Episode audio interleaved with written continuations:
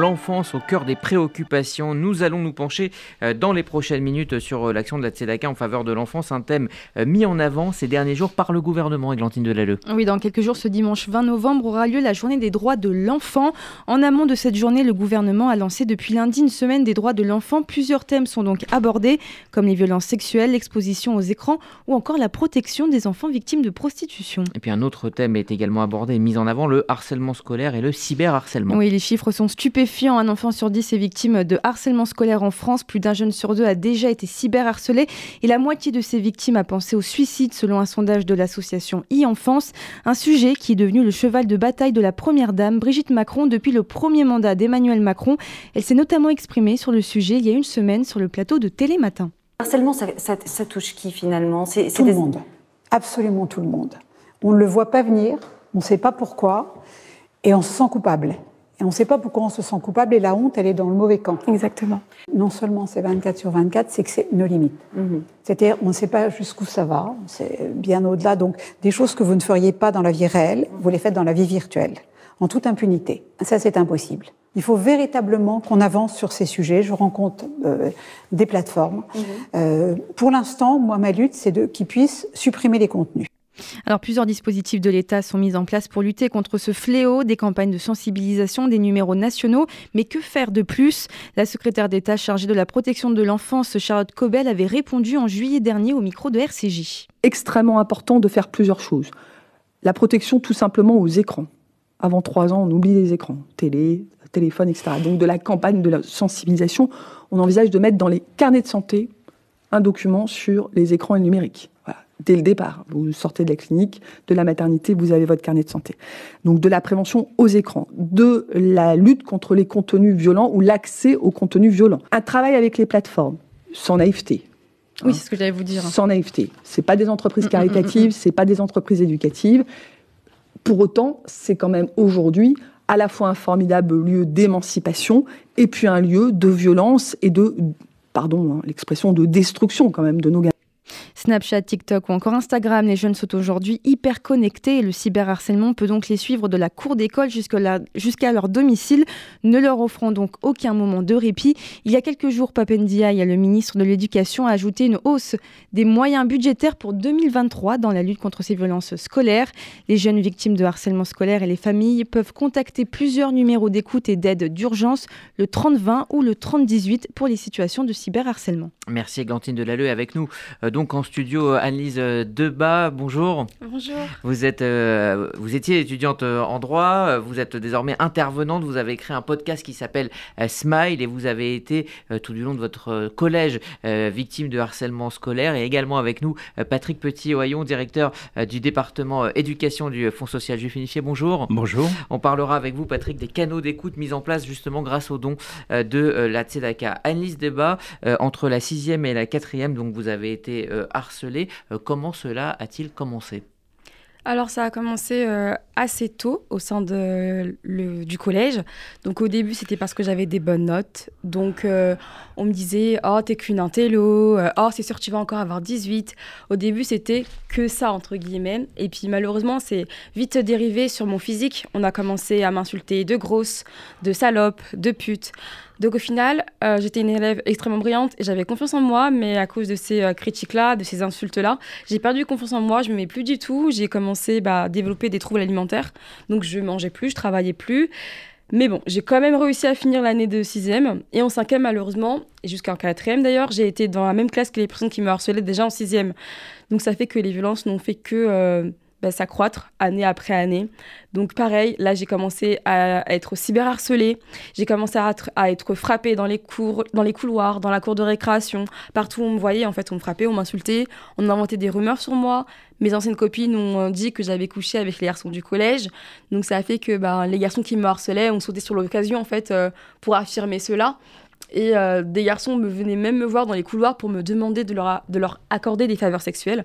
Donc au final, euh, j'étais poursuivie absolument partout, que je sois chez moi, au sein de l'école. Euh, partout en fait. Alors ce qu'il faut dire, c'est que vous avez tiré la sonnette d'alarme très tôt. Dès le début, vous en parlez directement à, votre mère. Elle va, elle se tourne vers l'établissement et là, on parle finalement de jeux de, de, récréation. On ne prend pas du tout la mesure de la gravité des faits. Exactement. Ma mère, quand elle est venue à l'école, on lui a dit écoutez, madame, voilà, euh, ce sont des jeux d'enfants, un peu, un peu de jalousie, euh, ça va vite passer, quoi. Donc, au final, on a bien vu que non, ça a continué. Et même une fois, je suis allée voir une surveillante pour lui dire euh, écoutez, madame, on vient de me tabasser dans les couloirs. Il y avait une dizaine de garçons qui venaient littéralement de me frapper. J'étais presque en sang. Je pleurais comme pas possible, quoi. Je vais voir cette surveillante dans la cour de récréation, je lui explique ce qui s'est passé, surtout qu'elle avait vu la scène. Donc là, elle me dit écoute, Annelise, ce sont des garçons, ils sont amoureux toi, euh, laisse tomber, c'est rien. Donc au final, je me dis, bah, waouh Vous dites que la, parole euh, de l'enfant n'a pas été prise au sérieux. Pas du tout. On m'a pas cru, on m'a pas écouté, on m'a pas aidé, on m'a pas protégé. Donc au final, malheureusement, je me suis renfermée sur moi et euh, je me suis fait cette promesse qui malheureusement est très souvent présente chez les victimes de violences. Je, je, ne, je ne parlerai plus jamais en fait. Donc euh, c'est ce que j'ai fait tout, tout, au long de l'année. Le fait de ne pas avoir été euh, écouté a, complètement euh, bloqué, canalisé votre, votre parole. cette, ce harcèlement atteint un paroxysme en, quatrième. On vous tend un, un guet-apens, vous échappez tout simplement à la mort. C'est ça. Alors en quatrième, c'était le 23 septembre 2014, vraiment euh, trois semaines après le début de la rentrée, quoi. Euh, les personnes qui me harcelaient avaient volé mes affaires au préalable, donc euh, j'étais venue avertir l'administration, donc pendant une heure cause, c'est-à-dire bah, quand tous les élèves sont en classe, les professeurs pareil, donc il y a littéralement personne dans la cour ou dans les alentours. Et une fois que je sorte, que je sors de l'établissement, je me retrouve dans un guet-apens. Donc là, les personnes qui me harcelaient et m'attendait littéralement avec euh, deux bidons d'essence et euh, on euh, m'ont renversé en fait un bidon d'essence entièrement sur moi et on menaçait de me brûler avec un briquet allumé à moins d'un mètre de moi en fait. Patrick Petit-Rayon, je, vous vois réagir à, tous ces signes de harcèlement et, on voit comment dans, l'histoire d'Anis Debat, les choses vont crescendo. Ces, petites remarques du début, c'est déjà du harcèlement. Oui, tout à fait. Alors c'est vrai que pour les adultes, c'est parfois difficile de faire la part des choses entre les jeux de taquinerie ou de moquerie qu'on entend toujours un peu dans les cours de récréation, pardon, et puis les choses qui commencent à devenir graves. Parce que euh, lorsque c'est exceptionnel, on peut laisser faire. Lorsque c'est répétitif, bah, il y a danger. Et, on a sonné la, sonnette d'alarme à plusieurs reprises dans nos structures aussi. Dans les années, euh, il y a à peu près 15 ans, si vous voulez, au moment des grandes enquêtes de Eric de Barbieux, excusez-moi, on a mené euh, toute une enquête sur la problématique de la violence dans nos établissements. Et c'est vrai qu'il y avait à l'époque une grande ignorance. Euh, on avait le sentiment que euh, c'était des choses qui allaient passer, que c'était euh, la crise d'adolescence, etc. Et on a profité de, cette réflexion nationale pour mettre un certain nombre de, choses en place, de, commencer à amorcer des, formations et, de la vigilance. Mais c'est vrai qu'il y a encore des cas de harcèlement. Heureusement, ils ne sont pas très nombreux dans nos établissements, mais, il y en a chaque année. et c'est vrai qu'il faut accompagner les enseignants, les surveillants, les directeurs, les psychologues scolaires, qui ne savent pas toujours ils comment sont pas assez formés, selon vous? Si vous voulez, il y a de la formation.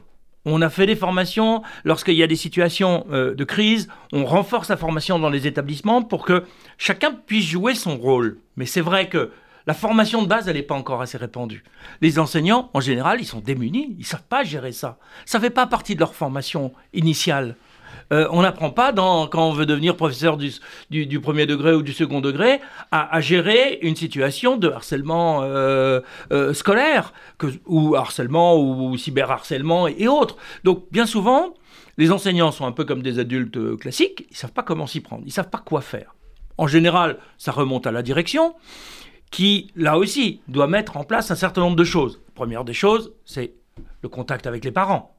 Avant même le signalement, il faut déjà voir qu'est-ce qui s'est passé, interroger l'enfant et écouter sa parole. C'est ça, et là vous avez mis le doigt sur quelque chose qui est extrêmement important.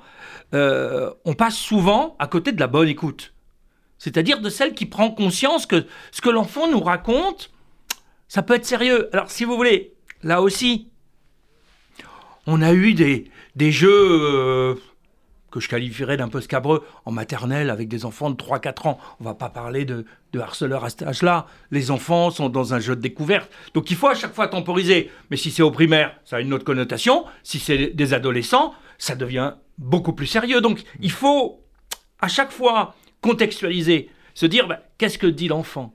Comment sa parole est, est porteuse d'une souffrance? Et cette souffrance, il est inacceptable que l'institution la laisse sans rien faire. Alors ça ne veut pas dire qu'il est facile de faire quelque chose. Parce que la relation avec les parents, euh, bien souvent, euh, surtout le harceleur, bah attendez, euh, quoi? Vous accusez mon enfant?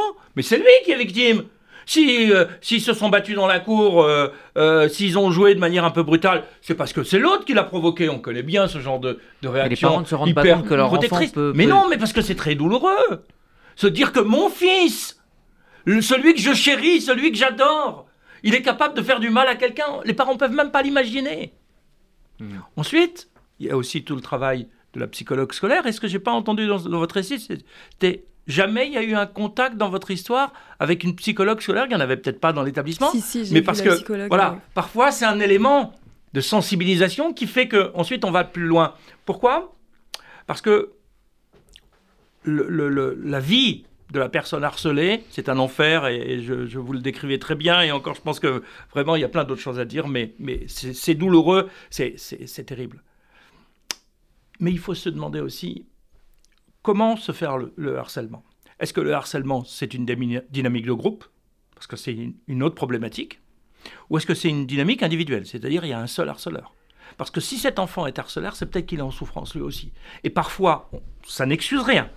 Ça permet juste de comprendre et d'aller trouver la cause. Parce que ce qui nous intéresse dans cette démarche pour arrêter le dispositif, c'est qu'est-ce qui provoque de la jalousie, peut-être de la violence intrafamiliale. Et parfois, on a vu dans certains cas qu'on a suivis avec nos chefs d'établissement, ben, des situations où en fait l'enfant, il est harceleur, mais le directeur, il est bien embêté parce qu'il sait que s'il parle, il risque d'y avoir une sorte de règlement de compte à la maison, mais dont on n'a pas tout à fait la preuve. Mais on sent bien que le papa est venu, hmm. euh, il est prêt à en découdre avec tout le monde, y compris avec son propre enfant, parce qu'il le met dans une situation d'insécurité. Donc c'est une problématique où il est indispensable de parler, indispensable de gérer les choses en groupe, et, nous, on accompagne souvent les chefs d'établissement aussi pour la prise de décision. À quel moment on déclenche la, le signalement à l'académie À quel moment on fait venir des équipes extérieures pour euh, essayer de régler à l'intérieur de l'établissement un phénomène de, violence scolaire Parce que si c'est une équipe, si c'est un groupe, bah, il y a une dynamique d'établissement qui,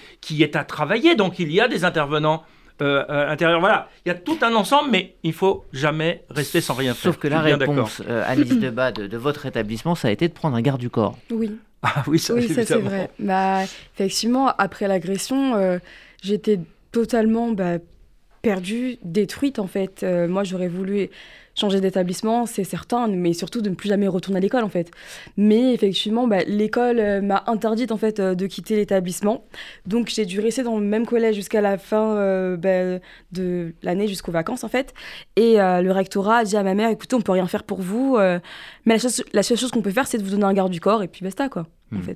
Alors, euh, donc là, vous êtes actuellement au service civique et vous intervenez auprès d'élèves pour les sensibiliser et les écouter euh, sur euh, le harcèlement scolaire. Est-ce que les choses sont en train de changer avec toute cette sensibilisation qui est faite dans des spots et avec le gouvernement qui, monte au créneau pour une fois? Oui, bah, ça fait déjà six ans que je suis intervenante, donc que j'interviens auprès des familles, des personnes qui ont besoin de parler, et notamment des enfants depuis deux ans. Et effectivement, je trouve que c'est déjà très très bien positif euh, qu'il y ait euh, davantage de sensibilisation et de mise en avant du sujet du harcèlement scolaire. Parce qu'effectivement, euh, bah, moi, à mon époque, en 2014-2012 même, on ne parlait pas du tout du harcèlement, des violences qui pouvaient arriver aux enfants. Donc là, c'est bien qu'il y ait justement cette prise de conscience, je pense, des institutions, etc., pour justement mettre en avant davantage, en tout cas, la vie des enfants, qui est extrêmement importante et dont on ne bah, on, on prend pas assez compte, en fait. Et je pense effectivement qu'il y a des changements, même au niveau des enfants, qu'ils prennent conscience justement grâce à ce que je fais, grâce aux associations, grâce aux médias qui parlent davantage du harcèlement, qui parlent davantage du fait de libérer la parole, qu'on peut les écouter, etc. Mais les enfants se disent de même en fait qu'ils ont le droit de parler, qu'ils peuvent être écoutés. Et ça, c'est super important justement parce que moi, c'est littéralement ce qui me manquait. Euh, dans ma famille, on n'avait pas forcément le, droit de parler, le droit aux émotions, etc. À l'école, c'était la même chose. Donc au final, je me suis retrouvée seule. Et je trouve justement c'est super important que maintenant, on puisse mettre en avant euh, les émotions, qu'on puisse expliquer aux enfants qu'ils ont ont le droit de parler, qu'ils n'ont pas le droit en fait de faire du mal aux autres et qu'au contraire justement ils ont le droit de demander de l'aide si justement une personne, que ce soit un adulte ou une personne de leur âge, leur fait du mal. Alors vous étiez il y a quelques jours sur le plateau de Quotidien auprès euh, euh, du ministre de l'Éducation Papendiaï. Euh, Est-ce que depuis vous avez reçu euh, d'autres témoignages de, de, jeunes qui ont été harcelés? On sait que c'est une émission qui est énormément regardée par les jeunes. Quelles ont été les, les, réactions suite à cette émission? J'ai eu quelques-uns de, de, témoignages de la part des enfants, de jeunes justement qui bah, parlaient notamment pour la première fois pour me dire qu'ils étaient victimes de harcèlement et que malheureusement, bah, ils ne savaient pas forcément à qui parler. Ça, c'est toujours très important et intéressant parce que on se rend compte qu'on euh, est souvent le premier relais, en fait, pour ces personnes-là. Donc, c'est super important d'écouter leurs paroles et de les mettre assez en confiance pour leur dire justement, bah, tu bien fait de venir en parler maintenant parce que souvent, les personnes euh, se disent, euh, bah, j'ai l'impression que ce que tu as vécu, c'est trop grave par rapport à moi, donc j'ai pas forcément envie de parler, c'est pas grand-chose. Alors que si, en fait, une violence, ça équivaut tout de même à une violence, peu importe son intensité. Donc, euh, je suis contente quand les jeunes viennent se, bah, me voir en fait pour euh, témoigner. Et sinon, j'ai eu beaucoup de témoignages euh, d'adultes pour me dire, écoutez, Madame Debat, merci beaucoup parce que moi, quand j'étais enfant, j'aurais bien voulu que quelqu'un justement vienne me voir viennent euh, me parler en fait de ce que c'est que le, harcèlement en fait. Donc euh, c'est, je suis super fière de moi et de toutes les personnes justement qui mettent en avant ce sujet, euh, dont vous. Donc merci beaucoup. Merci à vous d'être là, Patrick Petit-Voyon. Nous sommes en pleine campagne de la Tzedaka. la Tzedaka permet de financer des programmes. Et j'aimerais dire quelques mots sur le programme SAMER. C'est un programme d'écoute de psychologues qui sont financés donc par la Tzedaka et qui viennent détecter les problèmes dans les établissements scolaires. Alors, le dispositif SAMER, c'est justement mettre dans les établissements des, personnels, assistantes sociales et psychologues scolaires, euh, avec quelques heures de, présence, de manière à pouvoir capter des informations qu'on ne va pas forcément donner à un enseignant, qu'on ne va pas forcément donner à un surveillant dans un établissement, mais qui sont des lieux d'écoute qui peuvent être des lieux de, repérage et euh, qui du coup permettent bien souvent de faire remonter l'information, de faire découvrir au chef d'établissement qu'il y a un problème avec un enfant. Il y a des choses qui sont complètement confidentielles, qui sont de la vie de l'enfant et qui ne sont pas de l'ordre du, harcèlement quand on est psychologue scolaire. Donc il y a des choses qui, qui se, règlent à, l'intérieur et dans la pleine confidentialité. C'est pas non plus une grande oreille qui va tout entendre, mais c'est de dire attention, là il y a un point sur lequel il va falloir être vigilant. Peut-être que toute l'équipe pédagogique doit être vigilante, parce qu'on est peut-être en train de basculer dans quelque chose. Peut-être qu'on n'a pas bien vu. Parfois, les, les adultes ne voient pas ce que voient les enfants, je vais le dire comme ça. C'est pas qu'ils voient rien, mais ils voient pas la même chose que les enfants. Ils le vivent pas. Ils sont quand on gère, quand on surveille une récréation, que ce soit dans une école primaire ou dans un collège, il y a beaucoup de monde, il y a beaucoup de choses on prend pas toujours l'importance et la gravité de chaque euh, petite bousculade, de chaque jeu. Il y a parfois avec les garçons un peu plus de, violence euh, euh, sportive, on va dire. Et puis parfois ça dérape. Parfois c'est quelque chose qui c'était autour d'un ballon et puis on se tape dans la figure, puis on est passé à autre chose. Donc il, faut repérer tout ça, il faut de la sensibilité. Et c'est vrai que le dispositif SAMER qu'on est en train de, de refonder, justement parce que dans le dispositif SAMER, chaque psychologue, chaque assistante sociale était rattaché à une association sociale. Aujourd'hui, si je regarde, on, si on focalise sur les psychologues scolaires, aujourd'hui on en a une trentaine qui sont euh, présents en France dans les établissements euh, scolaires, euh, à quelques heures par semaine. Le même peut être dans plusieurs établissements, mmh. donc ça ne veut pas dire 30 établissements, mais 30 personnels qui interviennent. et c'est vrai que certains sont des, des, psychologues indépendants. Donc, du coup, ils sont un peu isolés. Ils n'ont pas le même contact que dans le cadre de l'association. Donc, on est en train de, refonder notre système d'accompagnement pour qu'il y ait ce plus. Nos écoles c'est pour de l'éducation, c'est pas que de l'instruction. Voilà, un accompagnement donc euh, permis par les dons de la Tzedaka. Merci Patrick Petit-Voyon. Euh, merci à vous Annelise Debat pour votre témoignage et, votre combat et tout ce que vous faites. Merci d'être d'être venu.